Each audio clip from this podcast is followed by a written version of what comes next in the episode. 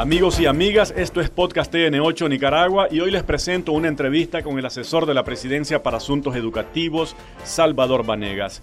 Detalles de la evaluación del primer semestre del año lectivo 2021.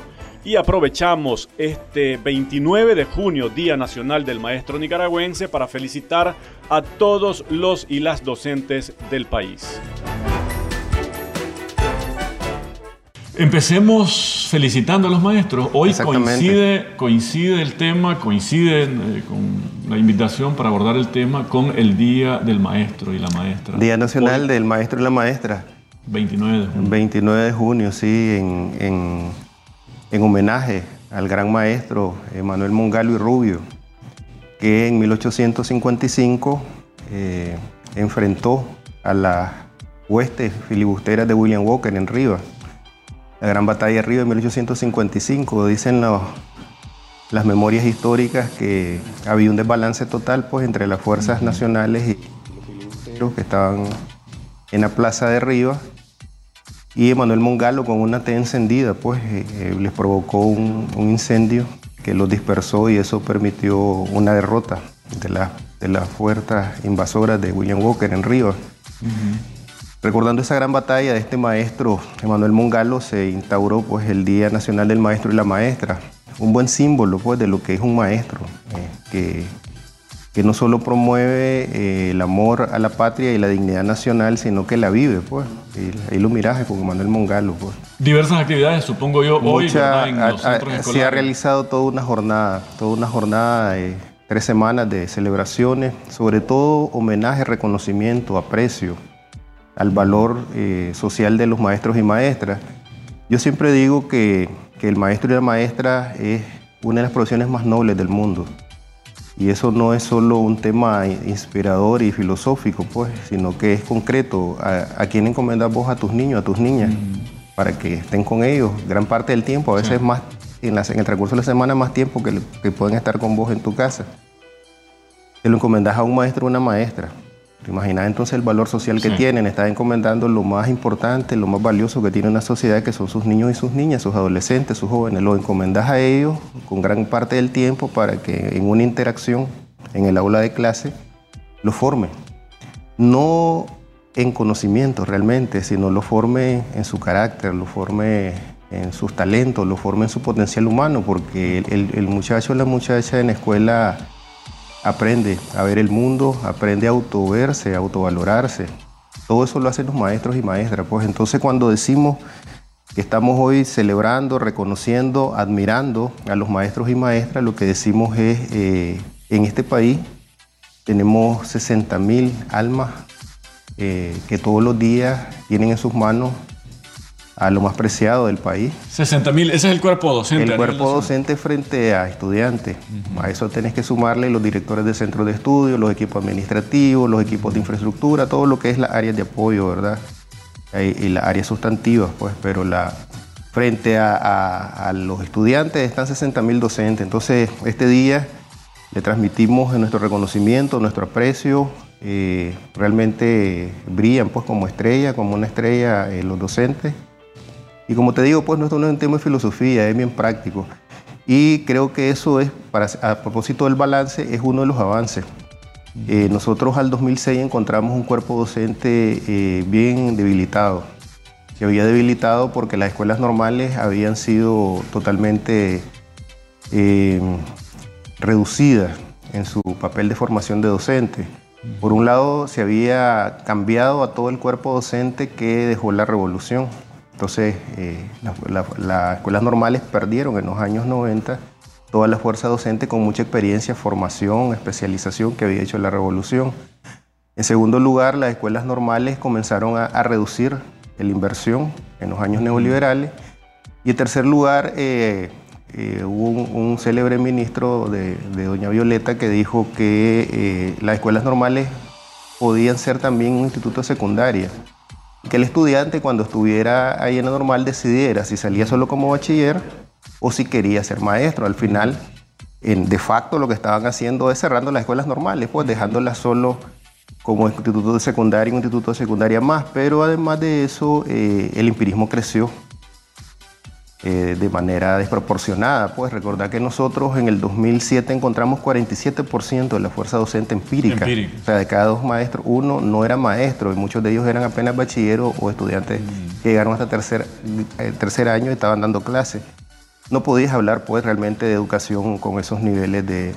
¿Cómo ha estado ahorita? De golpeado la, la educación. Entonces, una de las cosas que celebramos el día de hoy, pues a propósito de balance, es el reconocimiento social, que tiene dos caras. Por un lado, el orgullo de ser docente, la vocación. Vos te sentís importante porque sos importante, ¿verdad? Y dos, el aprecio que tienen las familias. Pues antes de, entrar al, programa te comentaba que una de las cosas que, que, son indicadores de los avances es el valor que le asigna la familia y los estudiantes a estudiar, a estar en escuela, a asistir a clases. Y eso lo han logrado los maestros. Pues entonces el valor social del maestro y de la educación son una de las cosas que celebramos a la hora de decir pues que, hoy día el maestro estamos avanzando y realmente estamos muy orgullosos de ello. De ese 47%, el último dato al cierre del 2020 era 4%. Y estamos ahorita haciendo un censo. Está haciendo un censo eh, maestro por maestro, un censo nacional. De tal manera que nos quede la actualización de la base de datos de cómo estamos. Pero hay un dato interesante, siguiendo con el balance. Eh, nosotros a, la tercera semana de junio tenemos 5.500 centros de estudio declarados libres de empirismo. ¿Imaginas eso? ¿Qué simbólico que es? En, esa, en ese colegio nosotros estamos entregando un certificado que dice en esta escuela todos los docentes están titulados. Eso es, eso es aprecio. Muchas veces eh, docentes que tienen una carrera pero que estudiaron. Correcto. Aparte. Sí, eh, en secundaria se da el caso de que tenés profesionales egresados de otras, de otras este, profesiones no docentes que dan clases. Tenés economistas, tenés psicólogos, psicólogas, eh, pero eh, lo que hacemos en esos casos es que les hacemos un curso de competencias docentes, de tal manera que Erwin Vega es periodista, no es empírico en su profesión. Sí, sí. Pero para dar clase, entonces Erwin Vega a lo mejor está dando una clase, que se dio, pues de, de aprender, emprender, prosperar, ¿verdad? Y, y, entonces lo que se hace es que vos se te forma en competencias docentes. Entonces llevas un curso concentrado de todas las competencias que debe tener un docente, planificación educativa, programación didáctica, metodología, todo lo que es el marco pedagógico y entonces vos además de tener tu profesión, tenés ahora las competencias docentes. O sea que hay un, hay un programa eh, completo de desarrollo profesional docente que está avanzando y que nos tiene ahorita a punto pues, de, declarar al país en los próximos meses libre de empirismo. ¿La meta es este año? Eh, estamos haciendo el censo precisamente para hacer la ruta final, en, cuanto, en cuánto tiempo llegamos a reducir ese 4%. Generalmente en estos temas eh, donde se te da la, mayor complejidad ya es en los residuos. Pues. Pero lo estamos trabajando, hay, hay, hay varias alternativas, pues hay cursos de profesionalización, hay cursos de competencias docentes, y con INATEC vamos a trabajar una, alternativa que es la habilitación. Docentes con más de 30 años de dar clases, se les hace un curso eh, de demostración de todas sus competencias y se certifica. Entonces, sí, vamos avanzando hacia eso y va a ser otra de las victorias educativas. No es cualquier victoria educativa, porque eh, no hay posibilidad de hacer calidad de aprendizaje si no tenés calidad de los docentes. Y la calidad de los docentes es que estés con todas tus capacidades desarrolladas y actualizadas para poder construir aprendizaje, que es al final del día el principal indicador. Pues, Cerremos esta parte con, o, más bien reiterando nuestras felicitaciones a todos los y las maestras del país en su día. Así es. Felicidades. Eh, ahí está el balance en torno a los avances en esta parte, ¿no? en la parte de la formación. Cuatro de cada 100 todavía son empíricos. Ese es el último dato. Así es, y en marcha el censo. Va, a estar a finales de agosto el Censo Nacional de la Producción Docente que nos va a dar todos los datos pues, actualizados. Cuántas mujeres, cuántos varones, cuántos rurales, cuántos urbanos, eh, eh, eh, cuánto tiempo de experiencia docente, años de servicio, cursos que han recibido, todo. Pues, porque además, este, y tal vez cerrando este tema, como decía Gervin, no solo estamos eh, haciendo profesionalización docente, sino especialización docente. Nosotros ya podemos hablar de que tenemos docentes especializados en educación inicial, en desarrollo infantil, en tecnologías educativas, en inglés como segundo idioma, en matemáticas amigables. O sea, estás especializando docentes. Pues realmente este país puede sentirse orgulloso de que tiene una fuerza profesional docente eh, con mucha vocación, con buena formación y avanzando. Imagínate que estos docentes En junio estuvieron participando en 14 foros internacionales, ¿verdad? convocados por el Ministerio de Educación de Nicaragua, con participación de especialistas de todo el mundo, discutiendo diferentes temas y en ellos están conectados eh, los docentes, los directores del centro de estudios, en algunos casos incluso estudiantes de secundaria, debatiendo, aprendiendo y enseñando lo que está haciendo Nicaragua. Felicidades a cada uno de los y las maestras en su día hoy, 29 de junio. Más adelante ampliamos el corte evaluativo, primer semestre de 2021. Hablamos de la educación artística, eh, bueno, la formación docente que ya eh, nos completaba la información, Salvador. La merienda escolar continúa, ¿verdad? Así es. Eh, hay un programa de tecnología educativa, avanza el programa de inglés como segunda lengua. No sé si estamos en cuarto o en quinto grado ahorita. Ajá. Y hablemos también de cómo avanzamos en materia de infraestructura escolar. ¿Qué podemos destacar en el corte evaluativo de este primer semestre? Y antes, ¿cuándo concluye el primer semestre? Ok, entonces eh, ya se realizó el primer corte evaluativo con muy buenos resultados. El primer corte evaluativo refleja 100% de permanencia.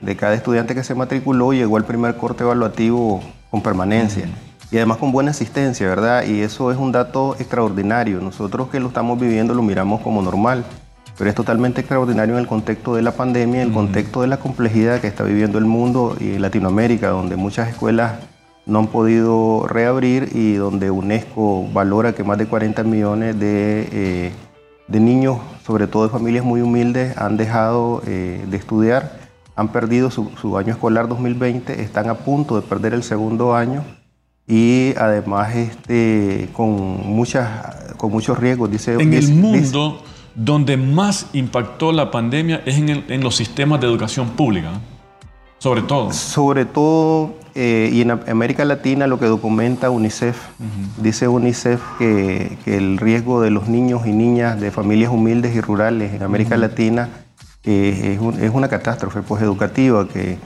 que han dejado de, llegar a la escuela, no tienen medios electrónicos para una educación a distancia. Eh, eh, eso los ha puesto en riesgo de no regresar incluso al sistema educativo. Pues entonces hay una alerta desde meses de los últimos meses del año pasado de UNICEF y también llamados de UNESCO a, reabrir las escuelas. Pues. Lo que te quiero comparar con eso es que eh, nosotros hemos dado una batalla a propósito del papel de los docentes a partir del liderazgo de los docentes de, eh, de implementar protocolos de bioseguridad con estricto cumplimiento los resultados, pues, porque esto no es un tema, nuevamente, no es un tema conceptual, es un tema de resultados. Tenés las escuelas abiertas, tenés la aplicación de medidas prácticas.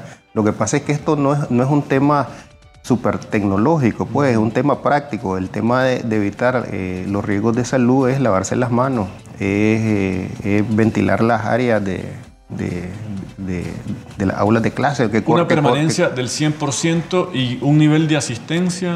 Un nivel de asistencia semanal que ronda entre el 88 y el 90% semanal, ¿verdad? Este, eso, es enorme. Pues entonces nosotros llegamos al, al, primer corte evaluativo, como te decía, con aplicación de las medidas de bioseguridad que permiten eh, el cuidado y la prevención de la salud en todos los centros de estudio. Eso ha permitido excelente asistencia, pues. Eh, los, resultados del primer corte evaluativo son muy alentadores. Eh, también tenemos 93% de estudiantes con aprobación en educación primaria. Aprobación quiere decir que todas las materias las pasó limpias, que no dejó ni una. Un 7% dejó alguna materia en el primer corte evaluativo. Es menos el porcentaje en secundaria. En secundaria aproximadamente ronda el 80%. De cada 100, 20, aproximadamente 20 estudiantes de secundaria dejaron alguna materia. Generalmente dejan las más complejas o, las míticas, pues. Eh, matemática, física, química. Pero este, ahí estamos, pues, ¿verdad? Con excelentes eh, resultados del primer corte evaluativo y ya estamos ahorita eh, en curso del segundo corte evaluativo. Eh, inició el 30 de junio. El, eh, sí, el 30 de junio iba a concluir este 4 de julio, eh, con, las, con las modalidades de la secundaria en el campo y educación de adultos, que es los fines de semana. Em, el lunes 5 de julio inicia el corte, el corte de vacaciones, el corte intersemestral de vacaciones donde los estudiantes salen y tienen eh, un periodo de, dos semanas de, descanso intersemestral. Y también los docentes salen con la diferencia de que eh, los estudiantes van a estar del 5 al 18 de julio en receso escolar y los docentes van a estar en receso escolar a partir del 5 de julio y regresan el 11. ¿Por qué el 11? Porque... ¿El 5 es el último día de clase? El, 5 es el primer día de, vacaciones, que es lunes 5. Pues. O sea, el último día de clase es este viernes. Este viernes. Este viernes. Correcto. El 5 de julio próximo, entonces ya los estudiantes van a tener este receso escolar, van a tener la alternativa de las teleclases. Las teleclases se diseñan una serie especial para el corte evaluativo donde se presentan los principales indicadores eh, de aprendizaje priorizados para que puedan afianzar conocimiento.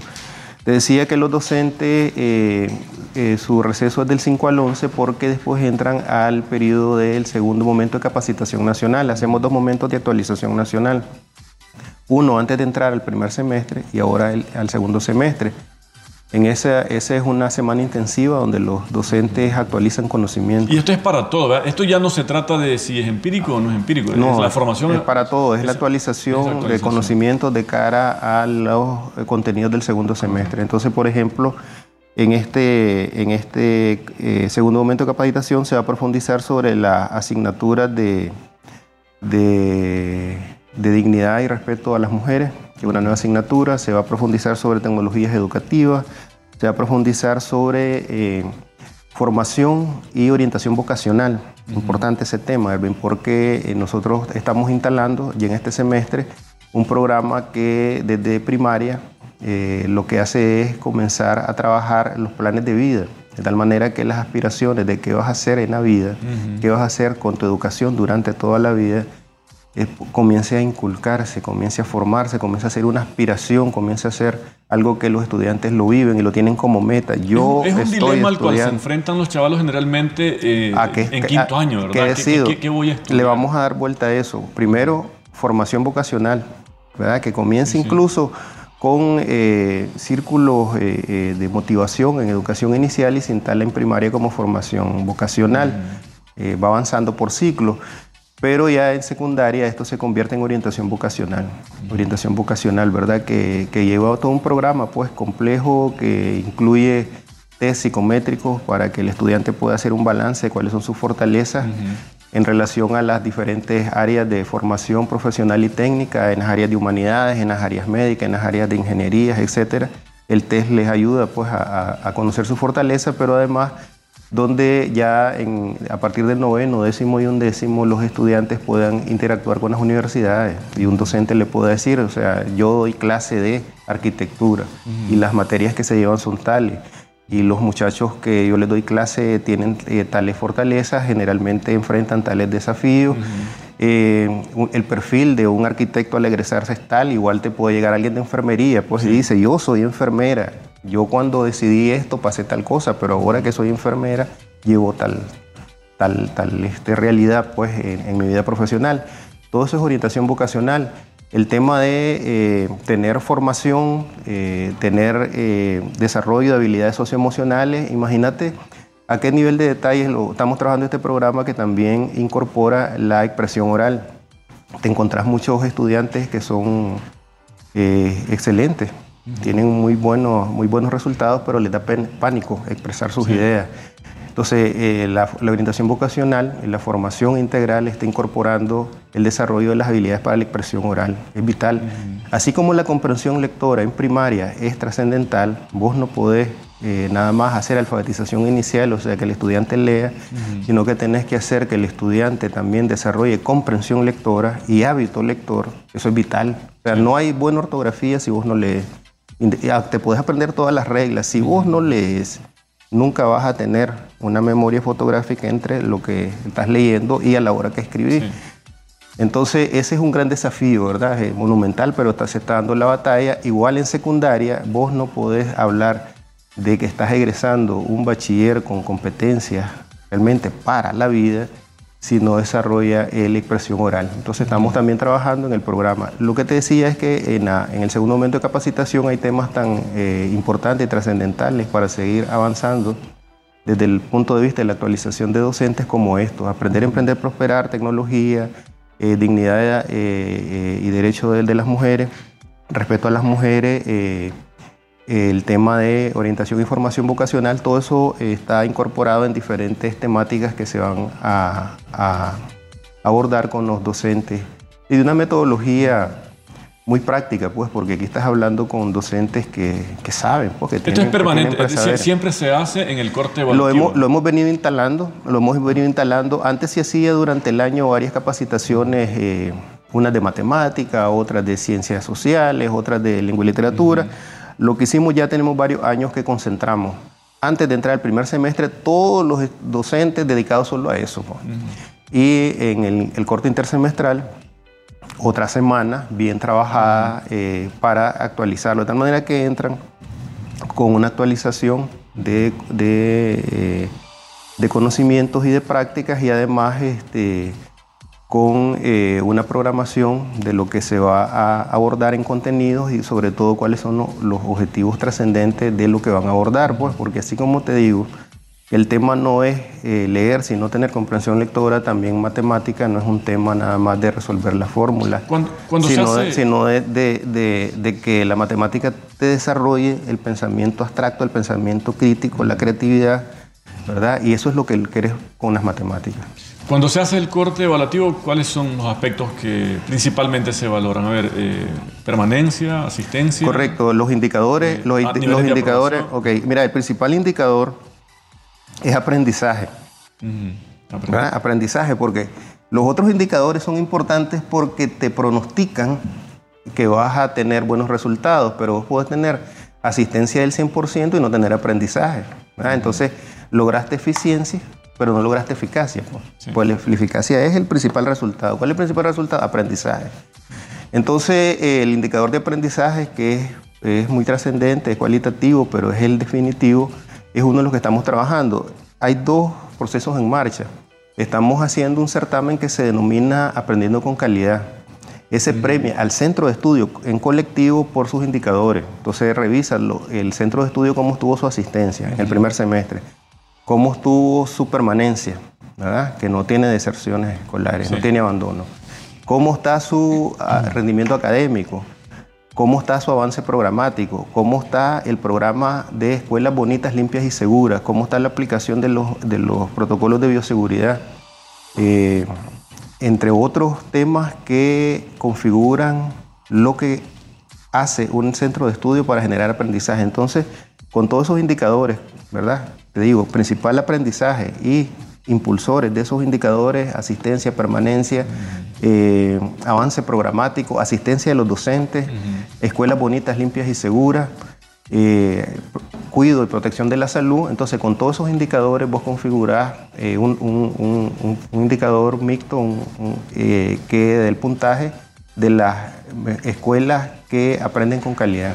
Entonces se va a premiar eso. está, ahorita en el certamen, hay todo un, reglamento, hay un equipo que va a verificar todos esos datos y entonces colectivamente vos podés decir, yo estoy en un centro de estudio que sus indicadores apuntan a que estamos aprendiendo con calidad. Y el otro va a ser, vamos a hacer por primera vez, Herben, este año, en el último trimestre, las pruebas nacionales que evalúan lo que vos preguntás, evalúan aprendizaje. Entonces ellos van a ir a, aplicar una batería que te valoran comprensión lectora, que te valoran resolución de problemas, que te valoran eh, la aplicación del método científico, que te valoran eh, habilidades socioemocionales. Entonces las pruebas nacionales están para el último trimestre del año y esas van a valorar ese indicador. ¿Hay o no hay aprendizaje? Porque fíjate que eh, nosotros también estamos transitando creo que ya lo hemos conversado eh, eh, con, los televidentes de este programa, eh, estamos transitando de un modelo que, en que nosotros crecimos, que es memorístico.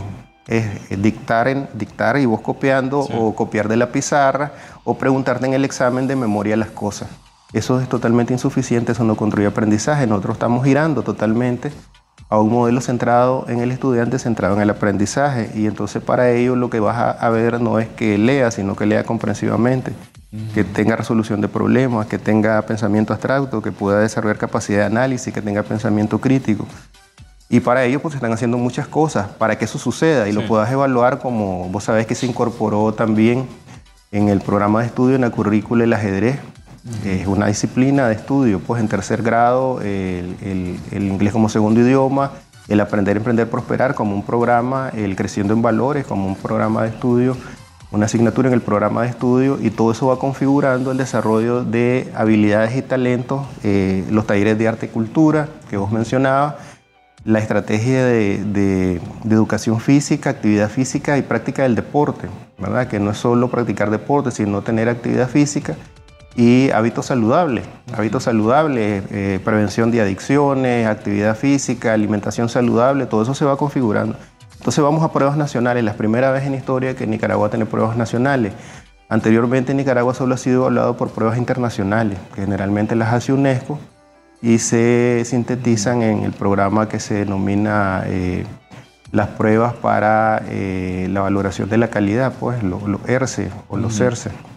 Bueno, mal, eh, bueno, muy bueno, excelente. ¿Cómo estamos cerrando? A propósito, si tuviéramos que aplicarlo en un examen, todas estas variables y, las promediamos y hacíamos una, un estamos, estamos, cerrando con resultados extraordinarios. Extraordinarios. Extraordinarios, incluso comparado con otros países, pues, extraordinarios.